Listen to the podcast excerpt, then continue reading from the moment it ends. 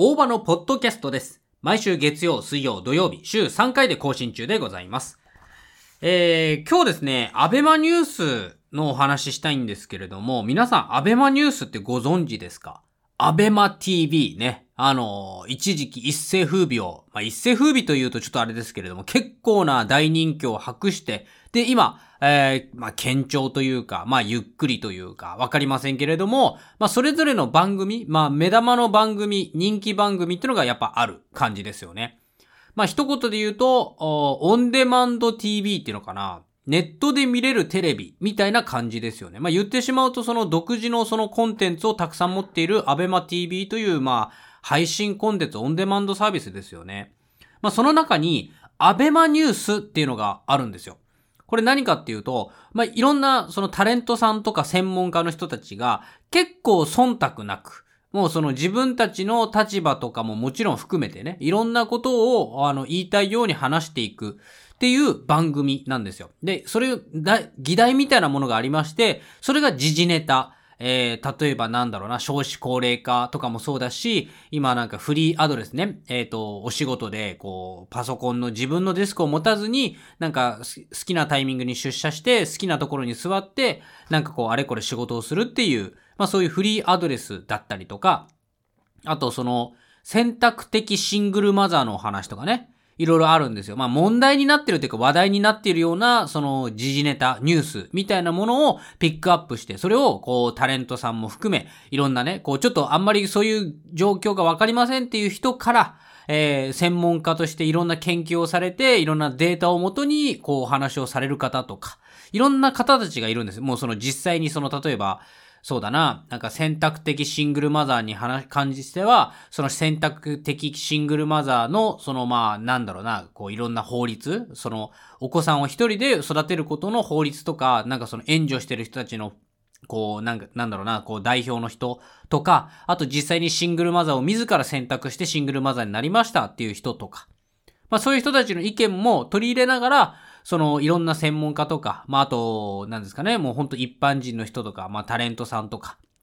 いろんな人たちが、こう、入り乱れて話すっていう、まあそういう場なんですよ。で、厳密に言うと別に正解とかはないので、なんか、それぞれが言いたいことを言って、それぞれの意見を、その、なんだろう、番組で共有して、で、なるほどね、と。で、結果みんながハッピーになれるといいねっていう、なんとなく、こう、ざっくりとしたんだけれども、やっぱりこう、話す、そして状況を知る、それで改めてどうなんだろうな、こうなんだろうなって考えが変わっていったり、あるいは強固になっていったり、みたいな、まあそういうのがすごく面白い。これがアベマニュースなんですよ。で、言って、多分ね、ジャンルとしては、あのー、多分バラエティだと思います。げん、ね。でも、一応情報バラエティだと思います。情報ニュースバラエティみたのが多分ね、適切なのかなって僕はちょっと感じております。まあ、あの、アベマ自体ダウンロードして無料で見れます。このアベマニュース自体全部無料なんですよ。だから、その、ね、なんかいいろいろなね、人気番組とかは、バックナンバー、過去の作品っていうのは全部ね、ネオンラインでこう登録しないと、その有料でね、じゃないと見れないと。で、それ以外の人は普通にあの無料で、最新話だけ無料で見るとかできるんですけど、アベマニュースに関してはもう全部がその無料なんですよね。なんかいろいろ別のところから収益、ま、こう引っ張ってきてるっぽいんで。で、もともとこれね、YouTube で実は見れるんですよ。見れるんですけれども、その YouTube だと途中で終わってしまうんですよ。なんか15分20、ななんかね、30分40分くらい喋ってるんですよ。実際本番は。本番っていうかその、アベマ TV の方は。なんだけれども、その YouTube だと15分20分ぐらいで、続きは ABEMATV で見てねっていうのが YouTube のやつなんですよね。で、僕、それ最初 YouTube のやつ見てたんですよ。なんかやっぱ、アベマ TV とかちょっとダウンロードするのめんどくせえな、足りーな、みたいな感じで、いろいろこう見てたんですけれども、まあやっぱ、こう、興味深いというか、自分が全然知らない世界から自分自身が興味を持ってる世界。それこそその僕ね、株式とか、いろいろこう、経済ニュースみたいなものをちょっとこう、知っておかないとね、いろいろとこう、不利になる。まあそんな感じの、まあなんだろう、株とかもそうだしさ、債券とかいろんな、その何？金融資産みたいなものもちょっと興味があって、でまあその関連でですよ。えっ、と、政治経済とかもちょっと調べてるんですよね。まあそういうところで、そのいろいろどうでもいいかなって思うこととかも、その実際の当時、ね、だから選択的シングルマザーとか、俺全然接点もないし、多分俺にもならないだろうし、そういう選択肢もまずない。けれども、なんかそういう人たちってどうやって生活してどういうふうに生きてんのかな？何か不満とか問題とかね、障害とかあんのかな？みたいな。で、そういうのをリアルで聞いたりとか、全然その主婦じゃない、ね、えっ、ー、と、もうそれこそさ、その芸人さんみたいなのも何人かいるんですけど、出てきたりするんですけど、まあそういう人とかが、なんかこう自分なりの、こう自分の思ったことを率直に言うみたいな。だからこそ、なんかこう、見当違いのことも時々出たりとかもするし、逆にそれが、あ、確かに、え、なんか、確かになんか、根本として、何それ、その質問って感じだけども、立ち返ってみれば確かにそこ大事だよね、みたいな質問があったりとか、結構その、なんですか、面白いんですよ。で、あの、ひろゆきさんとかね、に、あの、2チャンネル創設者の、あの、ひろゆきさんとかさ、そういう人とかも、こう、アベマ TV に出たりするんですよ。だから結構その容赦ないとか鋭く言ってたりとかしてて、結構ね、その、何ですかね、どんな議題、どんなテーマでも、すごくこう、自分の知らない世界、知見が広がるっていうと同時に、その面白い。で、しかもちゃんとそれをらを知ら、ちゃんとね、こう、苦労してる人とかってのは、法律とか、その、なんだろうな、いろんな、その、団体とかに協力を求めたりとか、いろんな活動とか、そういう制度みたいなものとかを利用したりとか、自分たちでこうね、開発したりとかしてやってますよ、みたいな。で、それで、あ、すごく便利じゃん。ね、俺は全然適用されないね、タイミングも合わない。俺は使うことはないだろうけれども、そういうシチュエーション、そういう困った人がいたら、これサービスぜひ進めてあげたいとかも結構あるんですよ。なんかその、僕が知らない世界がめちゃくちゃいっぱいあって、まあそういうのも含めて結構面白いんですよね。で、そのタレントさんとかももちろんね、その、なんか面白いんですけれども、まあ芸人さんも時々ね、ちょっと、まあ突拍子のないこと言ったりとかして笑いもあったりとかして、でまあ、だからそういうのも含めてですよ、あの、バラエティなんですけれども、まあ、その、なんですかね、意見というか40分しかないんですけど、真面目に真剣に考えてるのね、みんなその場にいる人たちって。その芸人さんとかもそうなんだけど、そのテレビのコメンテーターとかってさ、なんとなくこうね、テレビの芸人さん想像すると、なんか、うん、やっぱりこういう事件って起こってほしくないですよね、っていうのが大体のテレビの意見じゃん。そのコメンテーターのコメントでしょ？じゃなくて、なんでこういうことが起こったのかと。私はこういう身近なことでこういうふうな事件なんかまず起こり得ないから、そんなことを私は注意するべきっていうか、そもそも本人たちが注意すべきだと思うんですけれども、皆さんどうですか？みたいな。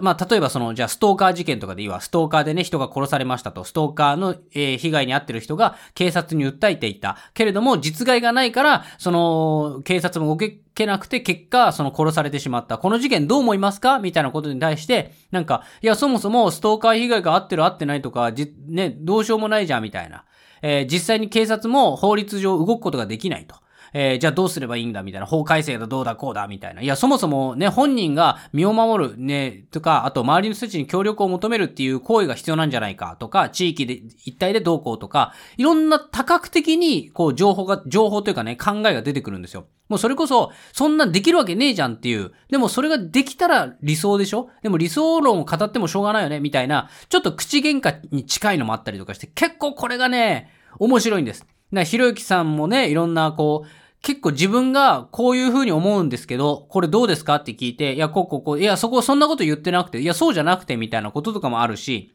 割とひろゆきさんが納得してたりとかもするし、なんかその辺のみんながわーってこう面白おかしく、かつ真面目に有意義な時間を送ってるんですよね。で、それぞれ、そのひろゆきさんもちょっと面白いのが、その、結構過激なことを言うし、いろんな人たちに食ってかかって話すんですけれども、ひろゆきさん自身スタンスを決めているっぽくて、なんかその、なんだろうな、何でもいい、思ったことを言うっていうよりかは、あの、自分のここのスタンス、立場を持った上で話すみたいな感じがしてて、なんかその辺もすごい面白いし、あの、専門家の人たちの意見はちゃんと聞くっていうのがすげえ面白い。なんか、その、なんですかね、物腰柔らかい人とか、ね、すごい厳しい口調の人とかもいっぱいいるんですけど、その専門家がそれ、真面目にこう分析したデータをこういう風に捉えて、こういう風に私は感じてますみたいなことを、なんかちゃんとすっきり聞くみたいなのとかもあれば、なんかその、いやいや、そうじゃなくてって食いかか、食ってかかる時とかもあって、なんかその辺がこう見てて気持ちいいというか、その論破することじゃなくて、その、あれでもなんでって思うところをこう、食ってかかってくれるところが、僕はちょっとひろゆきさん面白いし、しかもその辺をこう、なんですかね、結構みんな喋りたがりだから、こう、わーって喋っちゃうんですけど、そうすると40分ってあっという間に終わっちゃうんですよ。僕、その1.5倍速で見てるんですけど、本当に10分15分ぐらいでパパパパパってみんな喋って終わるんですよ。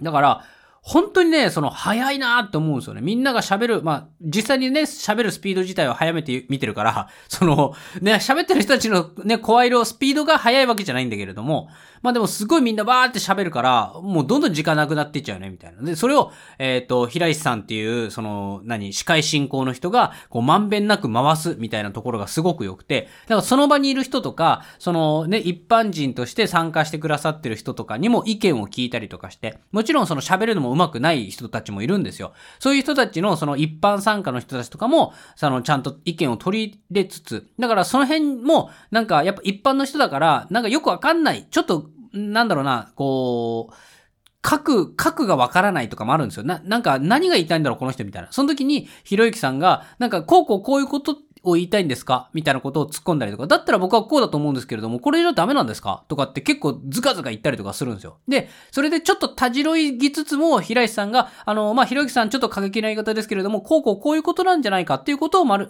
お伝え、ね、お聞きしたいみたいなんですけども、あの、いかがですか？みたいなこと言って、ちょっとまろやかにしては、なんとかかんとかでこういうことが、あ、だったらしょうがないですね、とかっていう、結構話の展開もいろんな人たちのフォローがあったり、いろんな情報の行き会ですげえ面白いんですよ。だからこれ本当無料で見れるからね、みんな見た方がいい。マジで面白いから。えー、とも思うんですけれどもね。なんかその、僕も参加したら、ちゃんと僕の意見も反映されつつも、新しい議論、えー、次の展開に持っていってくれるような、そんな司会進行とみんなの空気感。真面目に話すけれども、冗談言っても笑えるし、でもなんかまたスッと切り替わって、でも真面目な話に戻っていくっていう、なんかそのバラエティであり、でもみんながリラックスして喋ってる感じが見てて心地いいんですよね。だからこそいろんな人たちの意見、情報っていうのがスッと入ってくるし、みんな仲いいんだろうなって喧嘩してるわけじゃないみたいな。だから、物腰柔らかい人もいれば、ひろゆきさんみたいにズカズカ言っていく人もいるんだけれども、でも最終的にみんなが、なるほどって、みんなの意見を理解して、なんかこう、スッと落ちていく。で、それぞれどういう風に考えて、どういう風に行動していくんだろうかっていうところが、なんかすごく面白いというか、僕自身もじゃあどういう風に考えて、どういう風に行動していけばいいのか、みたいなところが、あのー、なんだろう、すごい参考になるんですよね。だからめちゃくちゃ面白いと僕はちょっと思ってるんですよ。まあ、普段からね、バラエ、そのなんだろうな、えっ、ー、と、コメディとかね、そういうのとか見てて、ドラマとか見てて、ちょっとその、娯楽ばっかりで、その情報番組全然見てませんっていう人は、ちょっと刺激になると思うんでね、ぜひ見ていただきたいんですけれども、ただ僕ね、この、アベマのそのニュースで、よくね、その、オンラインでの参加ってのが多いんですよ。例えばその、ひろゆきさんとか、フランスに住んでね、実家、実家っていうかその、暮らしだから、その、日本に基本いないから、あの、まあ、オンラインで喋ってたりするんですよ。なんですけど、その、なんかこの前のアベマ TV 見たら、アベマニュース見たら、そのひろゆきさんが普通にスタジオに来てるんですよ。その、ひろゆきさんの姿形、いでたちが、すっごい奇抜なんですよ。なんか、その、なんだろうな。えっ、と、あれ、だ、なんだっけ、えっ、と、あれに出てくる人、ピリ、ピリ、ピリカだっけ？忘れちゃったけど、あの、あの、ピ、ピルカだっけ？ピ、ピ、ピックルか、なんかわかんないけども、そのあの、ゴンとかあんじゃん。髪の毛めっちゃ伸びてるあのゴンみたいな。あの、なんだっけあれ。あ、ハンターハンター。ハンターハンターに出てくる敵役みたいな姿形してるし、俺、ひろゆきさんって普通になんかそのセーターとかシャツとか、もうカジュアルな格好をね、もうな、無難な格好して普通に喋ってるじゃん。なんだけども、スタジオに来た瞬間に、ものすごい奇抜なね、なんか変なシャツみたいな、ジャケットみたいな着てて、で、しかもすっごいでっかいね、意味わかんない、その うさんくさいまじ、なんかまじないしみたいなさ、イヤリングとかしてんの。で、で、誰もそれに対して突っ込まないし、だから俺なんか、あれおかしいみたいな。ひろゆきさん何やってんのみたいな感じになって なんか、俺そこがすごいチラチラしちゃって、ちょっとアベノニュースにね、ちょっと集中できないっていう回が何回かあったんですけれどもね、あの、もしね、面白い、面白いんで、マジでね、あの、暇があったら見てください、アベマニュースね。あの、ひろゆきさんがあの、ひろゆきさんマジでね、何その格好ってなりますから、本当に。でも誰も何も言わないし、真面目な話してるし、ひろゆきさんも別に、その、ね、いでたちに関して何も言及しないから、何が起こってんだみたいな感じで、すごい面白いので、真面目な話の中で意味わかんないんで、ちょっとそこね、おすすめなんでぜひ見てください。えー、最後までお聞きいただいてありがとうございます。YouTube にて大場のチャンネルという旅行とかドラマとか僕が好きなことを動画にしているチャンネルがありますのでよかったらご覧ください。また僕がメインで活動している映画レビューのチャンネル、大場のシネマレビューもございます。大場のシネマレビューは劇場公開された映画を前半はネタバレなし、後半はネタバレありでレビューしていますのでぜひご覧ください。それじゃあまた次回お会いしましょう。バイチャー